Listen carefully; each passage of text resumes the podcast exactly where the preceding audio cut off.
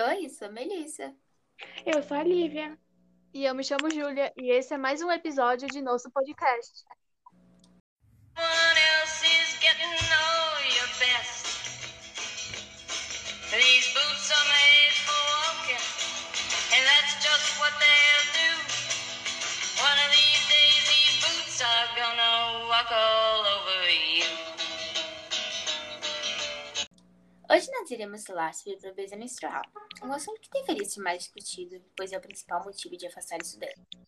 Para uns, o hábito de comprar absorvente todo mês é normal, mas para as pessoas que vivem em situações precárias é muito difícil. Tão difícil que, na maioria das vezes, nem conseguem comprar e acabam usando jornal, pedaço de pano, folha de árvore e até mesmo o próprio miolo do pão de maneira improvisada no lugar do absorvente. Mas afinal, quanto custa menstruar? A unidade de um absorvente sai a 60 centavos, tendo custo mensal de 12 reais. O manejo inadequado da menstruação aponta riscos de saúde como alergia e irritação na pele e mucosas, infecções urogenitais e até uma condição conhecida como síndrome do choque tóxico que pode levar à morte, sem contar a danos emocionais causados.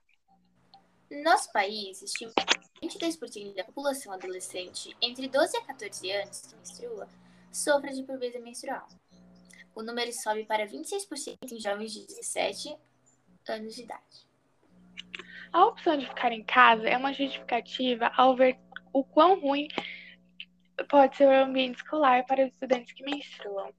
Como a- ainda estão em fase de crescimento, os ciclos costumam ser desregulados, o que pode provocar um fluxo inesperado durante a aula, fazendo com que manche suas roupas, tornando-se um alvo fácil de piadas e brincadeiras de mau gosto. O Brasil possui tributação elevada sobre absorventes. O sistema de saúde brasileiro distribui preservativos para prevenir doenças sexualmente transmissíveis, mas não faz o mesmo com os absorventes, o que deveria ser o essencial. E como ficam as mulheres, meninas, homens trans e demais pessoas com útero no mundo? Na Escócia, em novembro do ano passado, tornou-se a primeira nação a tornar gratuito o acesso a esse tipo de produto.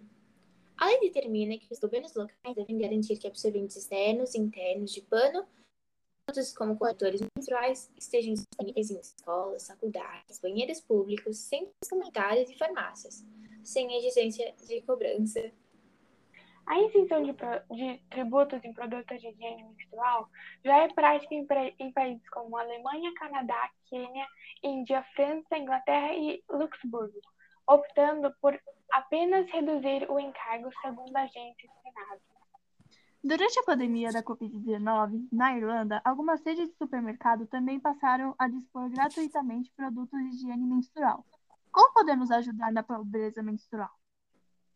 Ajudar exigindo políticas públicas para a dignidade menstrual, apoiar iniciativas de arrecadação de produtos de higiene ou podemos doar absorventes. Dito isso, espero que tenham gostado e aprendido algo novo, ou aprimorando o conhecimento já existente. Se quiserem, pode chegar no- checar nossos outros podcasts anteriores sobre problemas sociais e recomendações. Aproveitando o assunto, decidimos compartilhar algumas campanhas de apoio ao fim da pobreza menstrual, para que possamos ajudar de alguma forma. Temos absorvendo necessidades, Absorver e florescer. fluxo solidário. E nós, mulheres, Essas campanhas têm Instagram. Sintam-se livres para doar qualquer quantidade de dinheiro ou absorvente em si. E obrigada por ouvir até aqui. Aê!